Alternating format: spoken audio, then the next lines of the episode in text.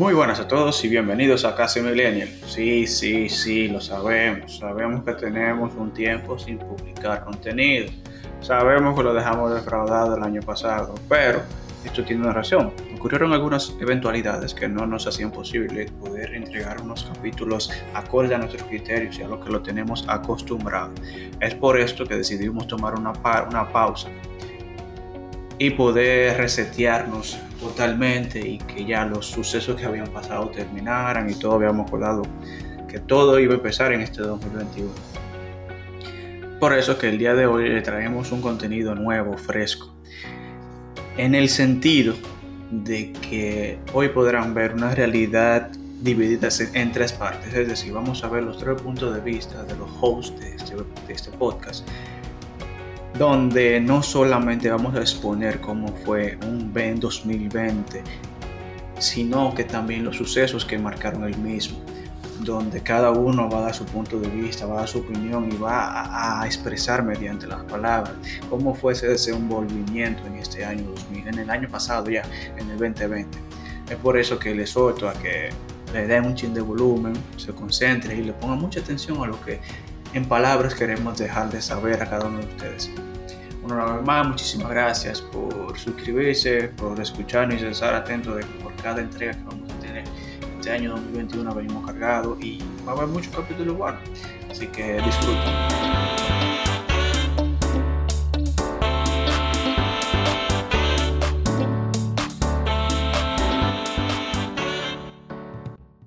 Y empezando con una palabra sencilla, lo más sencilla posible, si ustedes pudieran definir lo que fue su 2020 en una palabra, ¿cuál sería? Martín, ¿cuál sería tu palabra? En una palabra. Crecimiento, tendría que ser. Ya. Gustavo, ¿cuál sería tu palabra? Fortaleza. Ya. La mía sería resiliencia. Después más adelante yo le voy a pedir por qué cada palabra. Ahora bien, como todo, o sea, tenemos muchos años de vida, creo que todos estamos claros de eso, y siempre nos han dicho que cada año se empieza con una meta. O sea, que tú tienes que empezar tu, tu primero de cada año con una lista de metas hasta donde tú quieres llegar en ese año y que tienes que cumplirla o dar el 100% para cumplir aunque sea la mitad. Entonces yo le voy a preguntar a ustedes, ¿ustedes hicieron su lista de 2020? No, yo tengo mis metas claras, pero no las he escrito. o sea, pero no, no, no, de, no de 2021, sino de 2020, del que ya pasó. Ah, no. Tú nunca llegaste a hacer tu, tu, tu listado de metas, de que yo quiero comprarme un carro, que yo quiero mudarme solo, nada de eso. No. Eh, de cuando ese año empezó, por el mismo asunto de el que estamos viviendo ahora mismo, hubieron muchas cosas las que yo tenía en mente que yo sabía que no se iban a poder realizar. Ah, bonito, Gustavo que te digo, no, yo no quiero mi meta solamente, pero sí tenía algo en la mente, así como dijo Martín, que no se, no se cumplió, sencillamente. Pero son, yo soy un tipo que siempre tiene más o menos las mismas metas porque son a largo plazo. Ya, tú te enfocado siempre a, más allá, no a ahora ahora. Exacto heavy, Yo en mi parte sí tenía, yo tengo esa costumbre de hacer mi litica de a donde yo quiero llegar cada año y tenía unos planes bien cómodos y un proceso de trabajo bien realizado, tú sabes, que matizado y, y vainita. Y sabemos lo que pasó. Ahora, estamos ya los primeros dos meses del año.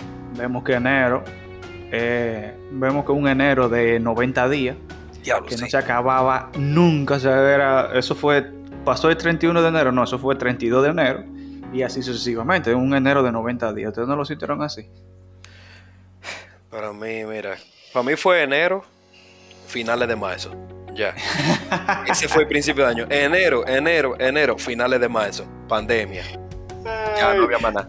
Y a eso, es lo que voy a llegar, o sea, que los dos primeros fue como un preámbulo, porque comenzamos siempre con malas noticias. Ya desde noviembre se venía hablando de un virus que nació en China, que se está incubando y la gente, los medios ocultando, ¿sabes? Por no hacer un boom, una vaina.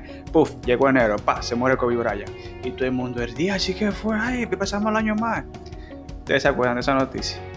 yo me acuerdo de que Estados Unidos quería brillar, o brilló un momento, y mató un, un panito en Irak allá y lo mató y casi se arma la de Troya. Pero, eso fue reciente, eso no fue, eso no fue a principios de año. Lo, lo, que fue boom a principios de año fue que se murió COVID, los incendios en Australia y que el coronavirus estaba llegando. A mí, ya cuando llegamos más. En mi mundo, una, una de las tragedias aparte de lo de COVID, que me acuerdo de lo de COVID porque yo estaba durmiendo, eso fue una tarde, y cuando yo sentí lo mismo que sentí cuando murió Michael Jackson ayer, en mi 10, por ahí. Como que tú sientes como que es una gente que tú no te lo esperas, gente que tú tienes como... Que son eternos, que como que no pueden morir. Exacto, son, tú te lo imaginas como que ni siquiera son humanos, porque tú tienes desde siempre viéndolo, y, no te imaginas su vida personal. Eh, también fue un artista de aquí dominicano que se llama Roche, que me conoce sabe que yo soy loco con él o era loco con él en ese tiempo, que un día, el día que yo me decidí a ver lo que, estaba aquí en Santiago, pues fuimos un ratico con el hermano mío, media hora, y lo vimos pa, pa, pa, heavy. Ahí mismo, en la madrugada de ese día, él tiene un accidente aquí en Navarrete y casi pierde la vida. Entonces yo amanecí con esa noticia el lunes. Yo me acuerdo que eso en el trabajo como... No, eso fue domingo, eso fue domingo. Sí, eso fue domingo, pero amanecimos con esa noticia un lunes. Okay. Eh, me acuerdo yo que en el trabajo siempre ponían Dembow de Roche y en diciembre yo me acuerdo que sonaba mucho y todo el mundo tenía esa fiebre y esa vaina. Entonces, como que aparte de lo de COVID, una semana después, ¡pam! Lo de este tigre, que aquí era ah, lo que estaba pegado y sonando. Te queda, tú te quedas así como en shock, pero ven aquí, ¿qué es lo que está pasando? ¿Qué es lo que, estamos viendo? Lo dimos por muerto, básicamente. Sí, no, que gracias a que le metieron mano y pudieron acudir a tiempo, está vivo todavía y puede seguir cantando y haciendo lo que le gusta. Exacto. Eso cosas como esa desde ahí te empezaban a replantear. O sea, desde el año lo empezamos reflexivo, de una vez. Sí, fue como un, el año empezó a prepararnos mentalmente para lo que venía. Y a eso voy. O sea, llegamos el tiempo ya que, empezaron los confinamientos. Ya llegó a ser un toque de queda, a una implementación de que todo el mundo tiene que estar trancado porque el virus se propaga por contagio, que si tú respiras cerca del otro ya lo está pegando el virus, que no sabemos por qué se muere la gente, que le ataca a todos los pulmones. O sea, fue un, boom que aunque en 1920 se vivió algo igual con la peste, con la peste negra, la, peste española, ahora se vio más en auge por los medios de comunicación que aunque al principio, los primeros 3, 4, 5 meses, estaban dando información verídica, ya después de ahí comenzaron con un sensacionalismo de que tengo que seguir hablando de COVID para poder seguir vendiendo. Y ahí tú como que la gente se... Como que le fue perdiendo el miedo y también enojándose con lo que estaba pasando. No sé si ustedes lo sintieron así. Eh, sí, siempre... También era el hecho de que hablaban y hablaban, pero nadie sabía nada. O sea, repetían por aquí el virus, repetían por allá el virus, repetían por un lado cuarentena, pero en sí nadie tenía algo concreto de lo que estaba pasando. Y ese tanto atacar fue uno de los puntos también por los cuales las personas se sentían eh, frustradas o molestas. Porque era algo con lo que estaban ahí arriba de uno pa, pa, pa con el virus pero no te dan una información concreta de la cual tú puedes decir, ok, está pasando tal cosa y pasa por esto. Sí, sí, está. O sea, hasta la misma OMS en, su momento tuvo que hacer muchos reculazos porque realmente decían algo y ya mañana tenían que cambiarlo porque totalmente cambió la información. Ya los bancos de datos habían evolucionado y se tiene un mayor espectro de información sobre lo que estaba pasando. Pero no quiero pasar por alto que aquí en Dominicana vivimos proceso, o sea, fue un conto junto desde febrero porque teníamos elecciones municipales y todos sabemos que cómo se llevan los procesos de elecciones aquí, que eso es un lío, un desperdicio de dinero. Y entonces a eso le sumamos que hubo un error que se pudo prevenir pero como el dominicano lo más orgulloso y lo más prepotente y lo menos preparado que existe. Pone candado después que les roban. Exacto, o sea, quisieron implementar un voto electrónico que realmente hay pocos países que validan que eso funciona. Entonces vinieron, puf, vamos a hacer un voto electrónico. El día de las elecciones tuvieron que tumbarlo porque solamente daba ganador a una faceta política. ¿Qué ustedes me dicen de eso? o sea, nosotros tuvimos la casualidad de esta generación de vivir dos momentos históricos en apenas un año momentos que en el pasado se, han vivido, pero ah, no todo el mundo ha, formado parte de lo, que, de lo que se vivió aquí. Por ejemplo, que el pueblo salga a la calle como salió luego de las elecciones fallidas de febrero, del 27 de febrero. O sea, No, no fue 27. Bueno, fue- antes. 14 por ahí. El 27 fue lo de la, lo de la Plaza de la Bandera. Pero ahí me, me voy a referir a lo de la Plaza de la Bandera, o sea, el- la convocatoria del millón de dominicanos y todo el mundo vestido de negro, o sea, eh, el aire de, de revolución que se, se vivió a principio de año. eh, era un sentimiento, o sea, me acuerdo que era un debate, eh, eso, en, en los trabajos, en todos los lados, además se hablaba de eso, de tú vas a la marcha, tú, tú vienes, tú vas, que lo que, tú estás apoyando eso. Y, y- una unión, óyeme, de un norte. Cuando yo fui a la Plaza de la Bandera, allá a la capital, nunca había ido, había pasado solamente que veo la cantidad de gente desde la mañana que había. O sea, eso era algo increíble. Yo nunca había visto tanta gente reunida en un lugar en mi vida. Y cuando yo me voy eh, a las 3 de la tarde, 4, algo así, que nos estamos yendo lo de Santiago, veo la cantidad de gente que está llegando. O sea, masivamente. eh, en unas marchas allá, que de noche eso se puso, ya tú sabes. Y era No, porque yo me acuerdo que aquí las noches en el monumento era toque de queda, eso era ondeando banderas, respeten mi, mi, mi derecho, yo tengo derecho a votar, digan de qué pasó con mi dinero de elecciones. O sea, eso fue un boom porque ya veníamos calientes, calientes en el sentido de que teníamos 16 años bajo un yugo político que aunque no se veía como tal, se estaba pintando ya como dictadura y estaban atropellando ya los derechos tanto sociales como civiles de la persona. Entonces, vinieron y metieron la pata con esto de las elecciones por un fallo que realmente se pudo prevenir por querer innovar en algo que no estamos totalmente preparados para hacerlo y puff, le salió el tiro por la culata y repercusiones, repercusiones, repercusiones. Entonces, es como fue un, se le hizo un arroz con mango ahí totalmente, po, le explotó en la cara. Entonces, vinieron, entonces, ellos, ahí mismo el, el, el próximo mes había la- las elecciones para restaurar las fallidas, entonces viene colándose ya lo que fue el coronavirus. Que en el principio, cuando empezó el primer toque de queda, me recuerdo que comenzaron a, a utilizar esa medida de, de- toque de queda y todo eso para apoyar al candidato de ese partido. Como que las ayudas sociales se veían por parte de él solamente. Sé, ¿qué ustedes me dicen de eso? Eh, fue un tema difícil el estar trancado, el estar limitado de una manera tan grande en, aquellos meses. También por ese mismo asunto de que de ver el aprovechamiento que querían hacer los candidatos, principalmente los que estaban actualmente en el poder eh, en ese momento, que querían hacer como esa palanca a su favor, que era algo que a uno le pesaba ver, no- o, no que le pesaba, sino que incomodaba. Porque te- Dolía, dolía. Exacto, te tienen en esta situación que tú no puedes hacer nada, que tú estás full, full limitado, donde tú no sabías qué iba a pasar el día de mañana, donde tú te- vivías con miedo por el asunto del virus, de que tú no sabías si te iba a infectar, de que cerca tuyo tú tienes gente mayores, porque por el asunto de que la gente mayores son más vulnerables. Y aparte de eso, tú ver la- el atrevimiento que tienen los políticos de pasar por encima tal vez todos los esfuerzos que están haciendo, que estaban haciendo la persona en protesta para aprovechar la situación a su favor y volver a ser reelegido. y también, Claro, porque era ah, también la incertidumbre, o sea, la incertidumbre por lo rápido que pasó y la poca información que se tenía. Yo el domingo, antes del- del- de la cuarentena, andaba por una excursión en Pico Diego de Ocampo. Y, y desde el lunes que llegamos, o sea, desde el lunes empezó a... Llegó el italiano aquí, yo creo que fue infectado. No, o sea, se detectó el primer infectado. Exacto. Eh, se detectó ya el martes, había dos. Y, y fue como, o sea, eso fue eh, en el miércoles, me acuerdo yo, ya estaba decretado.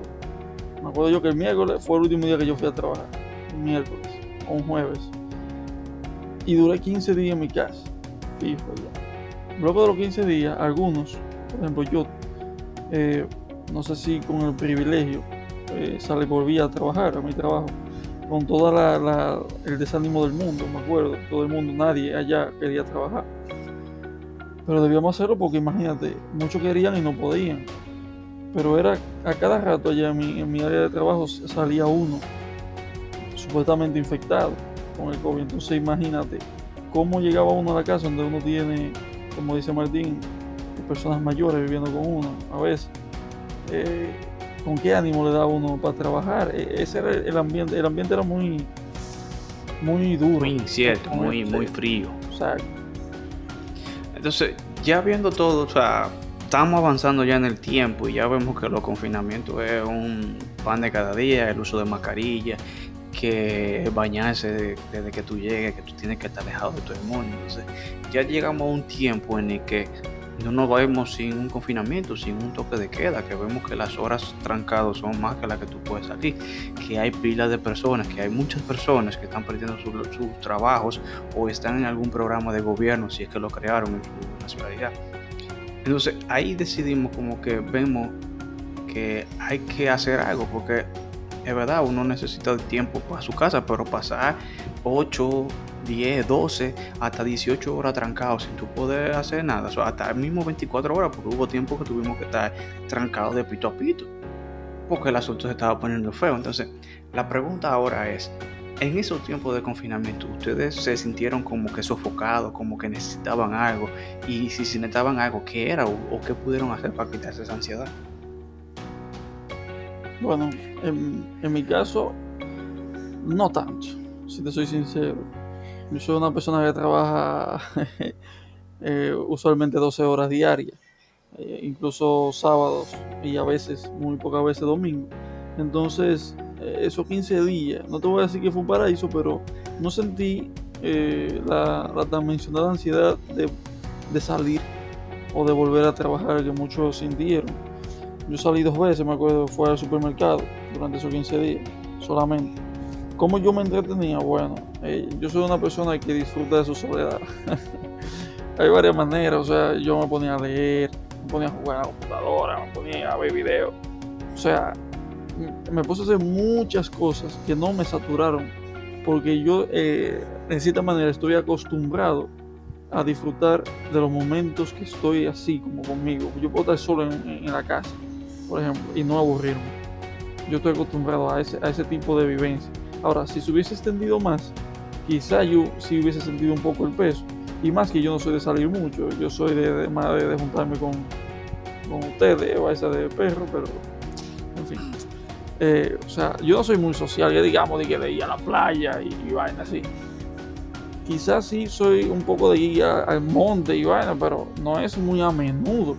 Entonces, cuando me, te quitan esos 15 días, tú como que no sientes la falta. Yo, por lo menos, que tenía una rutina tan fuerte, diaria, junto con la universidad. O sea, te estoy hablando que yo me despertaba a las 5 de la mañana y llegaba a las 10 de la noche a mi casa. Y te quitan eso de repente, ¡pam! Eh, en, de un momento tú lo que sientes un vacío. Quizá el primero o el segundo día yo sentí un vacío, pero luego yo me acostumbré rápido. Lo siento porque no me identifico con la mayoría que dice que sintió esa pesadez y esa ansiedad. No, porque estamos viendo que tú realmente tu, tu, trabajo solamente se paró un, tiempo, no fue que prolongado como hubo personas que tuvieron que son que fueron suspendidos de su trabajo y tuvieron que quedarse en su casa 24 horas todos los días. O sea, tú fuiste un privilegiado que tuviste el chance de salir. Bueno, no privilegiado en todo sentido porque tú estabas muy expuesto a lo que pasaba, pero tenías la, la, decirlo así, la dicha de poder salir y laborar. Exacto. En mi caso, eh, yo soy una persona que puedo inventarme muchísimas cosas de hacer. Y mi nivel de atención o de concentración es muy bajo. Así que yo con cualquier cosa me distraigo, la verdad. Eh, pero fuera de eso, no voy a decir, no puedo decir que yo desaproveché el tiempo. El tiempo que tuve sin trabajar. El tiempo que tuve que quedarme en casa eh, yo investigué sobre algunos cursos a través de cosas que me llamaban la atención. Quizás no de algo de crecimiento que como mucha gente hizo, que déjame ponerme para mí, déjame ponerme para, mí, pero sino cosas que a mí me interesaban. Por ejemplo, yo compré un curso de dibujo, de cómo aprender a dibujar de cero, el cual estuve practicando durante unos meses. Si no era eso, me ponía a ver alguna serie que te fuera de mi interés o alguna película. Vi algunos documentales que me parecieron interesantes sobre la e- época actual, sobre la modernidad y cosas que nosotros vivimos día a día que no nos damos cuenta. Pero al igual que Gustavo, por el, asunto, por el mismo asunto del trabajo y la universidad, yo no sentí eh, ninguna depresión, yo no sentí ninguna ansiedad, yo no sentí ningún ataque de estar en mi casa como que, ay, tengo que quedarme en mi casa, no tengo nada que hacer. No. Eh, hubo muchas personas que sí dijeron como que, ay, este, como que este virus me dañó muchísimos planes, pero no te voy a decir que hubo un momento que uno no se cansa, que tú, o sea, yo me quedaba como, conchale, ¿qué yo voy a hacer ya? Porque me estoy cansando de hacer lo mismo. Pero no, yo, pe- yo compré un libro por internet, me puse a leerlo, todo tranquilo. Siempre era ir buscando algo nuevo de hacer, algo con que ir cambiando, o buscar una cierta cantidad de cosas en la cual yo pudiera distribuir mi tiempo de una manera que yo ni siquiera me diera cuenta que el día pasó. Ok, estamos viendo que esa en parte hubo parte de crecimiento personal, también hubo parte de, vamos a decir, de diversión, de creatividad en, en- en la casa, porque, o sea, en mi forma, ah, como yo lo viví, fue que como no tengo un trabajo, no, o sea, todavía no tengo un trabajo fijo, sino un emprendedurismo, esos meses yo me lo pasé trancado de pito a pito en mi casa, y ahí yo tuve que inventarme cualquier cosa que tenía que arreglar en la casa, yo iba papá y lo hacía. Y ahora me decía, ¿y ahora qué hago? Que comprar el libro para leer. Sí, ahora lo acabé el libro, ¿ahora qué hago? Que ver serie en Netflix. Sí, acabé siete series, ¿qué hago? Ver películas, sí, acabé la película, ¿qué hago? O sea, fueron, fueron muchos muchos meses trancados y, y, y llevándose la noticia porque suelo mantenerme informado de algunas cosas que sí me interesan, no de todo. Entonces tú veías como que esto no tiene fin, esto no se va a acabar, y qué es lo que está pasando, cuándo vamos a poder salir, que se abran los trabajos, porque yo necesito laborar, necesito conseguir el sustento de la familia o del apartamento. O sea, a mí sí me dio ansiedad, a mí sí me, o sea, me cuestioné muchas veces algunos aspectos de la vida, y, y a eso es lo que voy a hacerle la pregunta ahora, eso es lo que voy a pasar. Durante estos últimos, vamos a poner que fue de marzo a diciembre, vamos a hacer ese análisis de esos meses. ¿Qué ustedes aprendieron? O sea, ¿cuál fue el crecimiento? Si tuvieron algún crecimiento, si aprendieron alguna técnica o habilidad, o simplemente pasaron por algo que le enseñó a hacer algo, o le enseñó a ver la vida de un punto diferente. O sea, eso, esa es la pregunta. ¿Qué le enseñó este tiempo trancado? Bueno, desde mi, de mi parte, hubo muchas cosas de esos años que uno dice como, ah, yo tengo meta para el año, tengo meta para el año, tengo meta para el año, pero uno nunca termina de empezarla. Y uno siempre relaja de que, diache, pero yo todavía tengo meta de 2016 que no he podido empezar. Porque no he tenido tiempo, no me da Exacto, tiempo. no he tenido tiempo. Yo me interesé mucho, primero por lo que es el manejo del tiempo. También por lo que es el manejo de las, las comidas. O sea, la planeación de los alimentos. Lo cual me, ha ayudado a mantener una dieta más saludable. Aparte de eso, eh, investigué formas de cómo desarrollar ciertas ideas que yo siempre he dicho que quiero hacer, pero nunca termino de empezarlas. O sea, no solo fue decir voy a hacer tal cosa, sino empezar a buscar, dar el primer paso en hacer ese tipo de cosas, que es lo más difícil. Empezar, o sea, uno busca esa motivación y, quitarse de la mente de, ah, yo tal vez lo intente, pero no va a funcionar. Sino yo me puse a investigar de lleno de muchísimas cosas. Y aparte de eso también, de muchos eh, de muchos casos que se están que se dan en la sociedad o que se están dando ahora se están empezando y de los diferentes puntos de vista que tenía alguna persona sobre diferentes tipos de temas no solamente del asunto de la cuarentena Yo, en mi caso, este año fueron dos cosas. Primer punto, como dice Javier Milei. Primer punto, este fue el año de ejercicio para mí, el año de, de ejercitarme mi físico. Eh, cosa que siempre empezaba y duraba 10 días o 15 días como mucho. Pero este no, eh, yo duré meses eh, haciendo mis rutinas eh, y, e informándome cosa que nunca había hecho, viendo videos en YouTube y comprendiendo cómo funciona mi cuerpo. esta es la primera vez que yo tengo un, lapso de ejercicio que veo que sí me funciona. Siempre yo empezaba y como que lo dejaba por eso mismo, porque veía que no funcionaba. Pero esta vez sí, siento, eh, leí una frase una vez que, decía, eh, aunque no lo veas, tu cuerpo está cambiando. Y, lo comprobé, o sea, tu cuerpo cambia cuando tú haces ejercicio. Y, y, tú no lo ves en el momento, pero a largo plazo, en los meses, tú te das cuenta.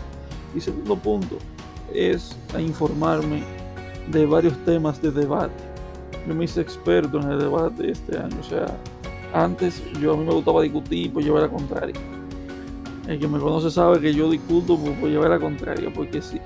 Por diversión. Sí, pero esta vez yo me documenté de varias fuentes y descubrí muchos términos que yo había ignorado hasta hace poco.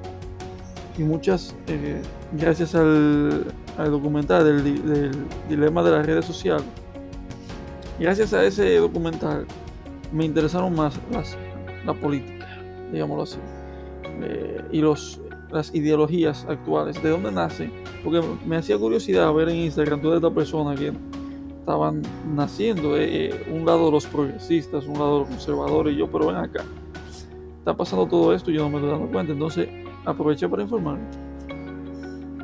Ok, ok, estamos viendo que, o sea, no fue una total pérdida de tiempo, o sea, tuvimos crecimiento todo porque en mi parte, además de algunos conocimientos en algunas ramas de, la, de, mis estudios, yo, o sea, hice algunos cursos y una cosa, pero el conocimiento más importante o lo que yo más aprendí este año fue la resiliencia, eso fue los principios que dije.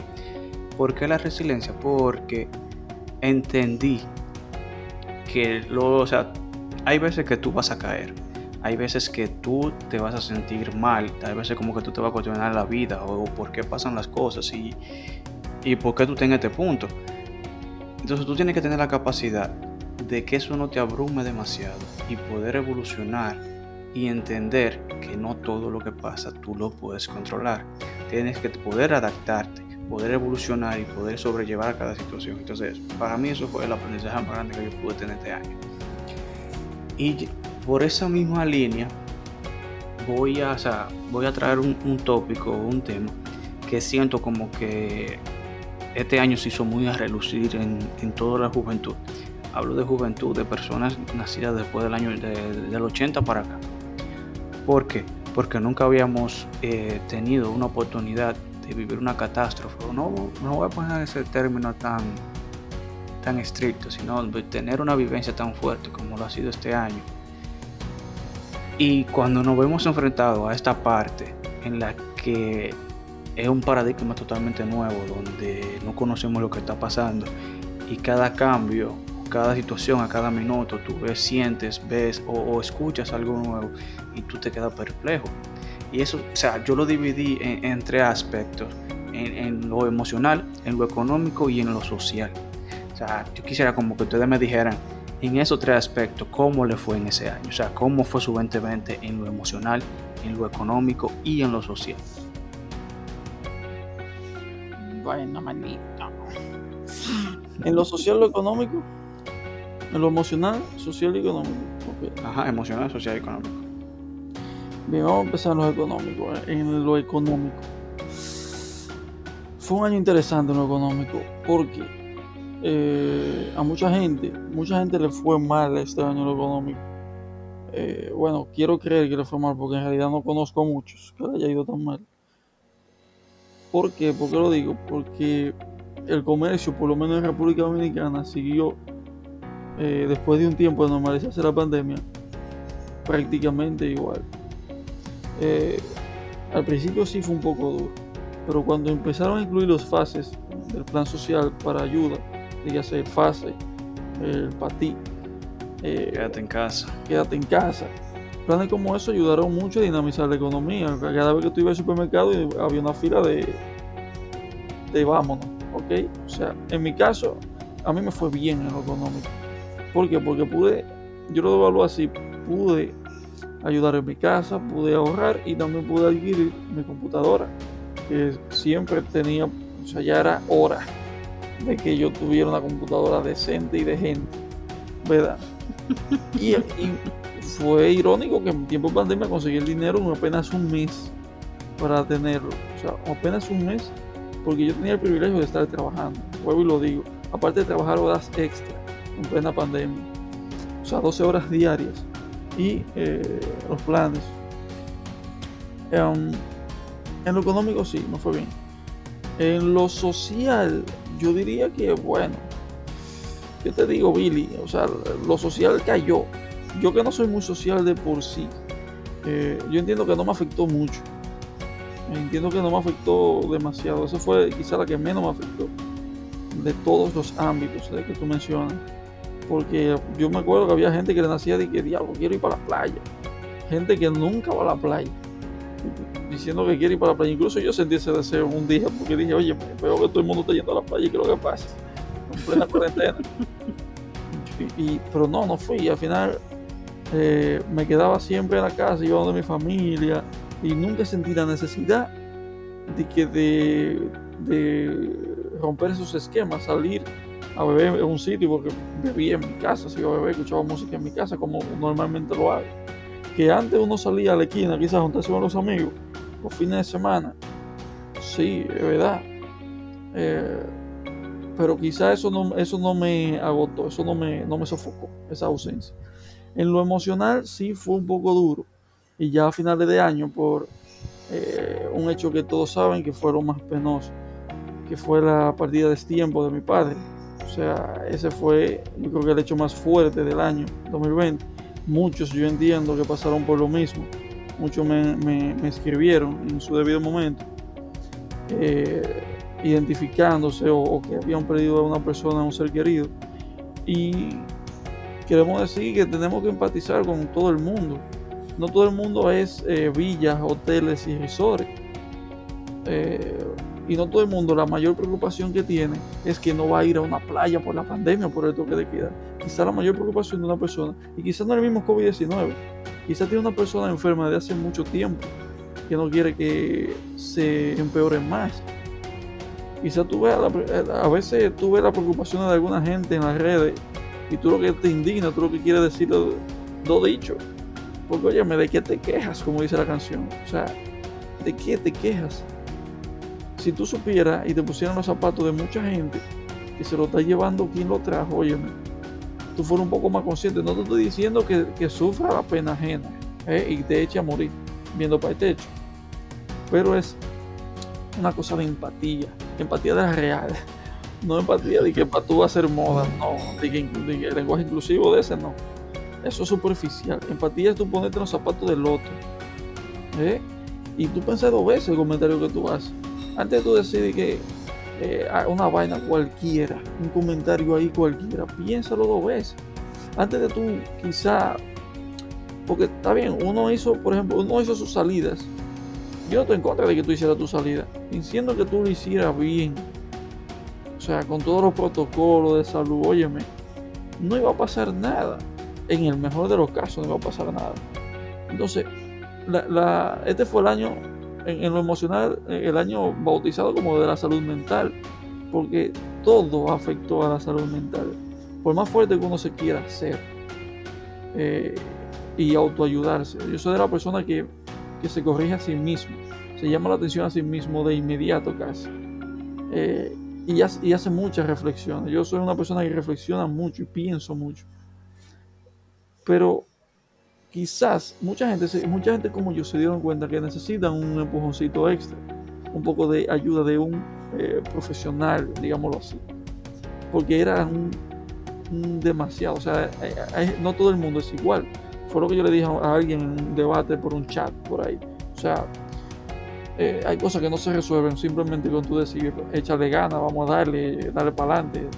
Eh, lo que te dicen los libros de autoayuda, de que dale que tú puedes, no, manito, hay veces que tú no puedes y tienes que bajarle todo. Hay veces que tú no puedes. Y eso yo creo que este año nos, nos lo sacó en cara. Nos lo sacó en cara y nos dijo, óyeme, no siempre tú puedes. Bájale dos. Ese fue mi año. Martín. En mi caso, eh, es social, emocional y económico. En lo económico, yo voy a decir que no me fue tan mal. Tampoco voy a decir que me fue bien. porque sí me sugieren dos o tres cosas que no me ayudaron, pero tampoco voy a eh, puedo decir que perdí un trabajo. Eh, no he perdido, eh, no he estado sin trabajar ni sin ganar dinero. Así que por ese lado, yo creo que no me fue tan mal y pude planificarme mejor incluso en, en mi día a día. No gasto tanto dinero como lo hacía antes y me he dado cuenta de muchas cosas en las cuales yo gastaba dinero que en, verdad no lo necesitaba. Y eso me ha ayudado a mejorar lo que es mi plan de, de ahorro y a construir una base económica para lo que yo quiero seguir haciendo. En el ámbito emocional, eh, ¿qué te digo? Yo hace mucho, no hace mucho, pero desde un tiempo para acá, lo emocional es muy raro que a mí me afecte. O sea, es muy raro que yo me sienta afectado de manera emocional por algo. X o Y razón. Eh, por el hecho de que yo leí esa frase una vez y siempre me he quedado con ella y es el punto de que si hay algo que yo no puedo que yo puedo resolver, yo no me preocupo. Pero si yo no puedo resolverlo, no tengo por qué preocuparme.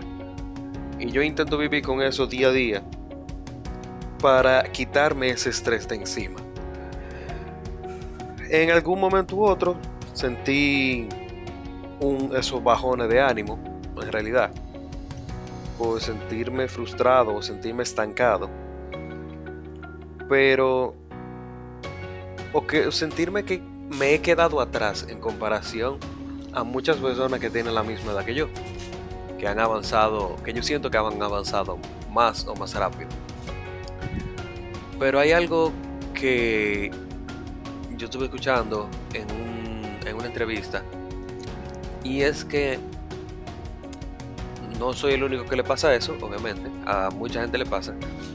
Y es que hay personas que no todo el mundo va al mismo tiempo, lo primero. Y hay personas que aunque se ven que se están quedando atrás, no es que estén haciendo la cosa mal que se lo dije incluso a otra gente de, una vez que lo escuché porque se sentía mal por ese tipo de cosas. No es que tú te estés quedando atrás, pero si no puede ser que el camino que tú estés tomando sea como una resueltera. No, para los que no saben lo que una resueltera, básicamente es un tirapiedra en términos dominicanos. Ese ese palito con dos, ¿cómo que nosotros decimos? Se me olvidó el nombre. una Ay, lo que usamos los robes, ¿cómo que se llama? Una horquilla. Una horquilla. Eso, Es básicamente una horquilla con una banda elástica en el medio que se utiliza para tirar de piedra. Entonces, muchas personas, eso fue lo que una de las cosas que más se me marcó. Que muchas personas son como una resortera. Tú sientes que te está quedando atrás, pero simplemente es alando y alando. O sea, tomando ese impulso, construyendo tu propia base y en el momento que a ti te llegue, tú vas a dejar que todo salga, tú vas a salir, o sea, propulsado, podría decir. Entonces, en esas dos frases yo he basado parte de mi vida para seguir creciendo. Y en lo emocional yo intento mantenerme siempre lo más positivo posible. Y con eso yo me ayudo mucho de la música yo escucho música muy relajante o música que me mantenga muy animado o me, la paso mayormente viendo a comediantes. Porque en verdad si tú te la pasas riéndote es muy difícil que tú te sientas mal. No es imposible pero es muy difícil. Yo entiendo que así es más fácil sobrellevar el, día. Y en el ámbito social eh, yo diría que por la modernidad por el asunto de la modernidad a mí se me ha hecho mucho más difícil lo que es el ámbito social. Porque el comunicarse con las personas a través de las redes no es tan fácil, ya que en mi caso yo no puedo ver la reacción que tiene el otro y yo no sé cómo hablar con la persona, con las personas por las redes.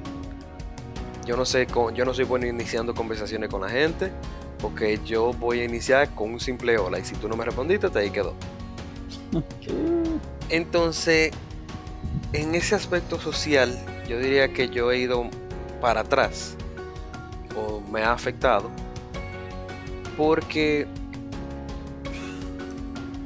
a pesar de eso, o sea, conocer gente con este asunto del virus o desarrollarse de manera social, buscar nuevos grupos, eh, aprender cosas nuevas con gente diferente, a menos que no sea por la universidad, la cual todavía no ha empezado, es un poquito complicado. Ok, ok, ya que este año ha sido mucho con poca cosa, o un conto ligado con un poquito más, porque estamos viendo que no solo es un confinamiento, eh, un confinamiento dictado por las autoridades superiores, sino que un miedo enfatizado por algo desconocido, una ansiedad generada por lo que por tú no sabes lo que está pasando. O sea, me estoy refiriendo a lo que, lo que viví. Y también la incertidumbre de que tú no sabes qué, qué, con qué va a llegar mañana o en un minuto qué fue lo que va a pasar. O sea, mi año yo lo resumo así, o sea, un total caos.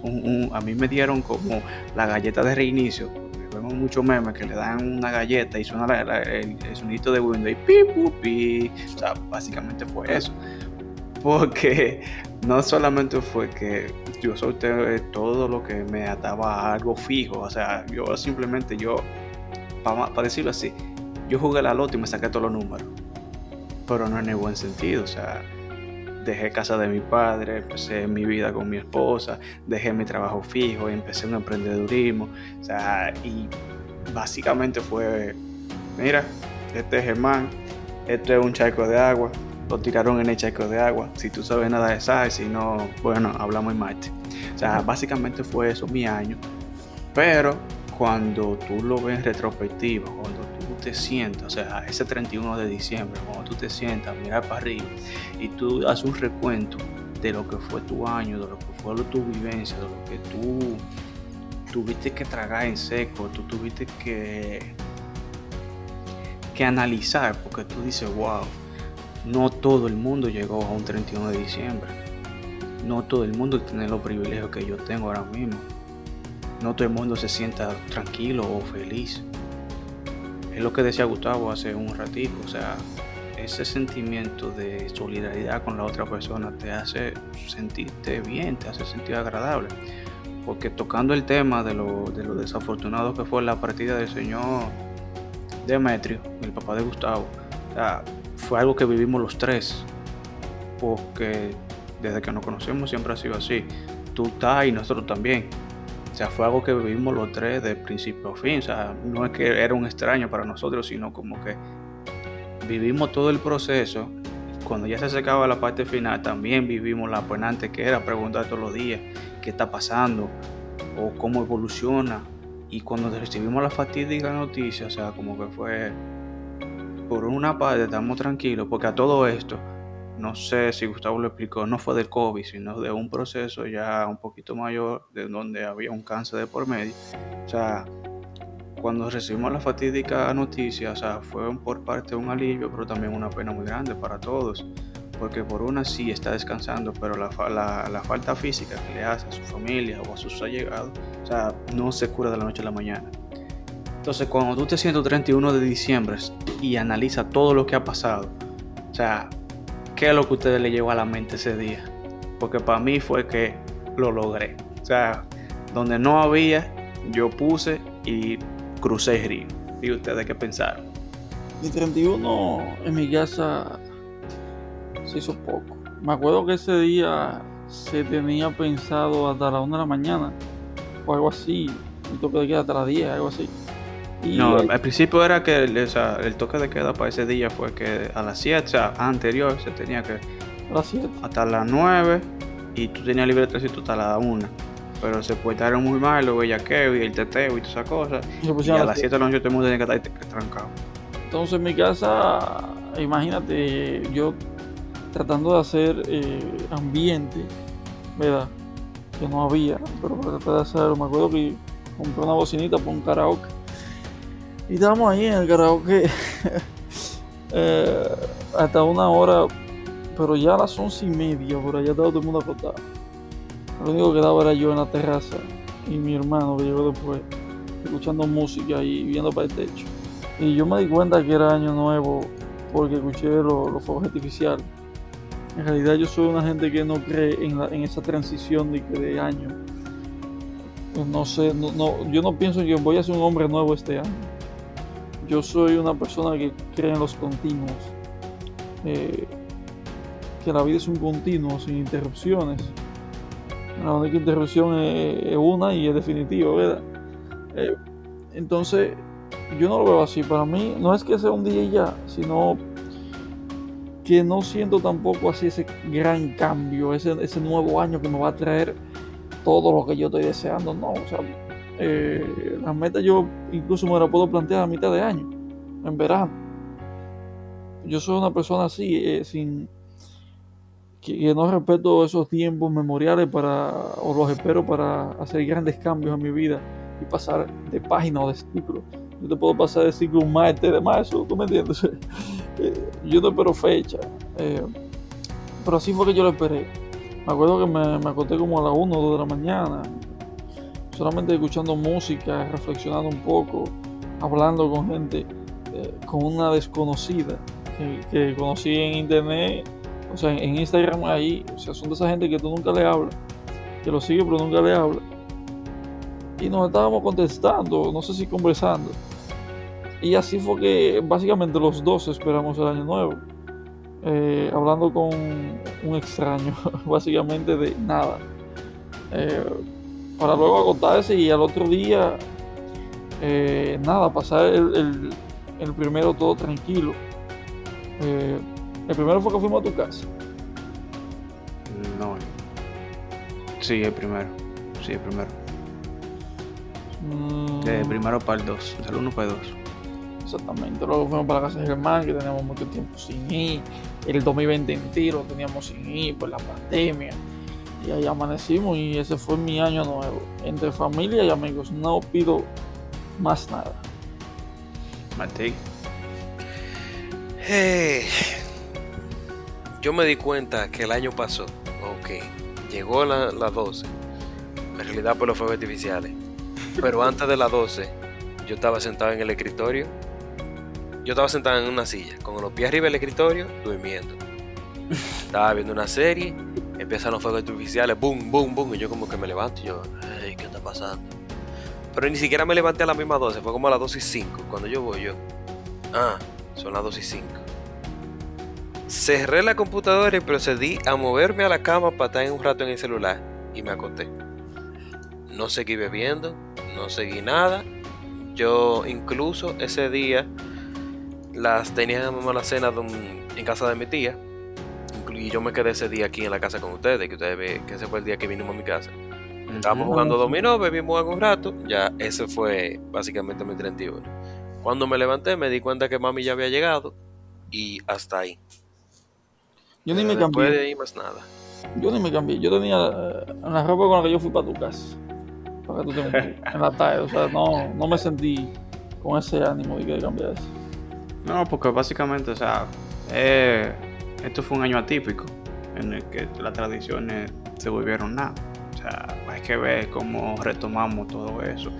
Bueno, yo digo que este año, en el 2021, como va a empezar, va a ser una reestructuración total de lo que era. O sea, va a ser un antes y un después.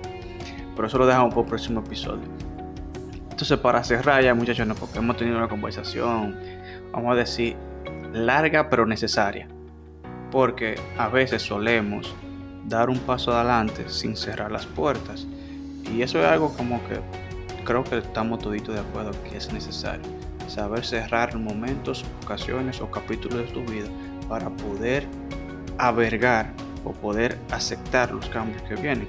Eso estaba escuchando un, un speaker que Gustavo vive recomendante, Yoko Kenji y en una parte él hace mucho énfasis en que los japoneses no guardan, no tienen necesidad de guardar, porque no tienen el espacio. Y si tú no guardas, no, o sea, si tú no tienes espacio, tú no tienes que guardar. Entonces, eso es lo que, con lo que quiero cerrar mi participación el día de hoy. Con eso, como que hay que aprender a cerrar capítulos, a despojarse de lo no necesario en tu vida, a decir que no y aceptar lo que viene, porque estamos siempre, hemos estado cargando maletas o bultos emocionales que por años no sabemos qué es lo que nos está retrasando. Entonces, eso como que un buen handicap o un buen hincapié para, para los futuros, o sea, saber soltar y decir que no. Eso sí, eh, entiendo que ya ha pasado el año, ya estamos un año nuevo y fuera de dejar también eh, el año anterior atrás, pero así mismo ya que tú mencionaste lo que son los japoneses, ellos tienen una cultura de que cuando algo se rompe o se daña o ya dejan de usarlo, eh, yo lo voy a tomar, le voy a dar un giro y yo lo hago, yo lo hice eso para el año pasado, de que a pesar de las buenas y malas, darle gracias o dar gracias por ese año, por lo aprendido, por lo superado, por haber eh, llegado a un año nuevo. Porque como tú mismo mencionaste, hubo muchas personas que no lo hicieron lamentablemente. Eh, pero dar gracias porque no, porque también de lo malo se aprende y se aprende más de lo malo que de lo bueno. Eso es una realidad, o sea, estamos tan enfocados y las redes están tan envueltas, ese, ese malhechor que tenemos en el celular 24/7, de que lo único que sirve en la vida es lo positivo, lo, la buena vida, lo que te trae felicidad, cuando realmente tú aprendes cuando tú tienes un guayón en la pierna, cuando tú aprendes cuando te dan una trompada, cuando te dan un golpe, cuando tú fallas económicamente o tú tienes que pagar deuda, ahí es que tú aprendes el valor de las cosas, entonces esa fantasía, esa burbuja en la que algunos pretenden vivir o quieren vivir 24/7. O sea, hay que ir rompiéndola y saliéndose del entorno. Bien, sobre lo que enseñó el año 2020. Eh, he leído muchas opiniones en redes sobre que el 2020 te enseñó a que no se debe tener nada planificado porque no sabe lo que vaya a pasar. Bueno, eso es un error, ese pensamiento porque no solo puede 2020, nunca, se, ningún año tú vas a saber lo que va a pasar. Si tú te llevas de eso, vas a vivir del día a día y eso es peligroso. Eh, sí se debe tener planes.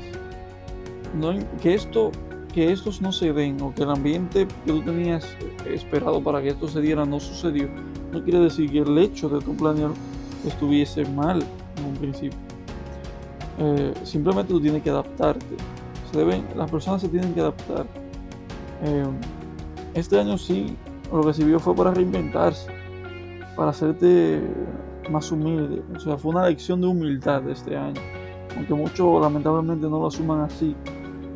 Eh, lo que lo vivieron de cerca la pandemia, porque mucha gente no sintió la pandemia, solamente lo escuchaba decir por ahí, pero nunca lo sintieron así, eh, el virus, o lo vieron de cerca nadie, nadie cercano se infectó, no tuvieron que ir a buscar sangre en un sitio, no tuvieron que bregar por respiraderos mecánicos.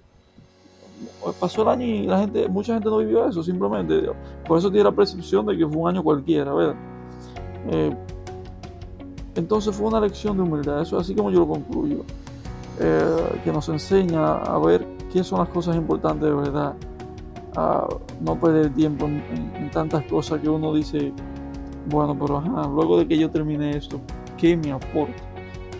Suena a cliché, suena, suena que, a que te lo han repetido mil veces, pero es, debe ser un autoanálisis. Cuando tú digas, ajá, luego de yo terminé esta pregunta que estoy hablando con este fulano que conocí ayer por redes y nunca lo he visto. Luego de que él me responda de eso que yo le pregunté, ¿qué yo, qué yo voy a hacer con eso? Estoy hablando sobre las conversaciones vanas y vacías que tiene a veces solamente para no estar aburrido. ¿Tú quieres curar tu aburrimiento? Bueno, invierte tu tiempo en algo que tú digas mañana que sí valió la pena. No te estamos exigiendo ni te estamos presionando a que tú te crees una empresa en medio de la cuarentena, ni nada de eso, sino que aproveches el tiempo, que lo dejes de ver como un cliché, eso de aprovechar el tiempo, y de verdad decidas hacerlo. Porque cuando tú mires, así como vemos nosotros el 31 y veamos atrás, que los logros del año sean mayores que las pérdidas. O quizás eh, algunas cosas sean invaluables, que no se puedan cuantificar o medir. Por lo menos tú vas a decir, bueno, yo hice el esfuerzo. Y este año yo hice el esfuerzo de hacer tal y tal cosa que el otro año no había hecho. Eh, con todos los obstáculos del mundo pude lograr esto y aquello. No que tú de para atrás y solamente recuerdes, eh, como digo yo, o sea, algunas mujeres que dijeron que su mayor logro fue no salir embarazada. no tener COVID y tener las dos menstruaciones. Oye, si esos fueron tus dos mayores logros, tienes que revisarte, manita. Y con eso me despido.